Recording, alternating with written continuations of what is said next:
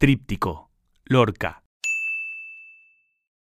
A Federico García Lorca, uno de los seres humanos más artísticamente dotado de todos los tiempos, se le seguía negando hasta hace muy poco, hasta ayer mismo, su condición de homosexual, de homosexual para quien asumir plenamente su condición de tal en una sociedad intolerante fue una lucha cotidiana nunca del todo resuelta antes de que los fascistas acabaran con su vida a la edad de 38 años.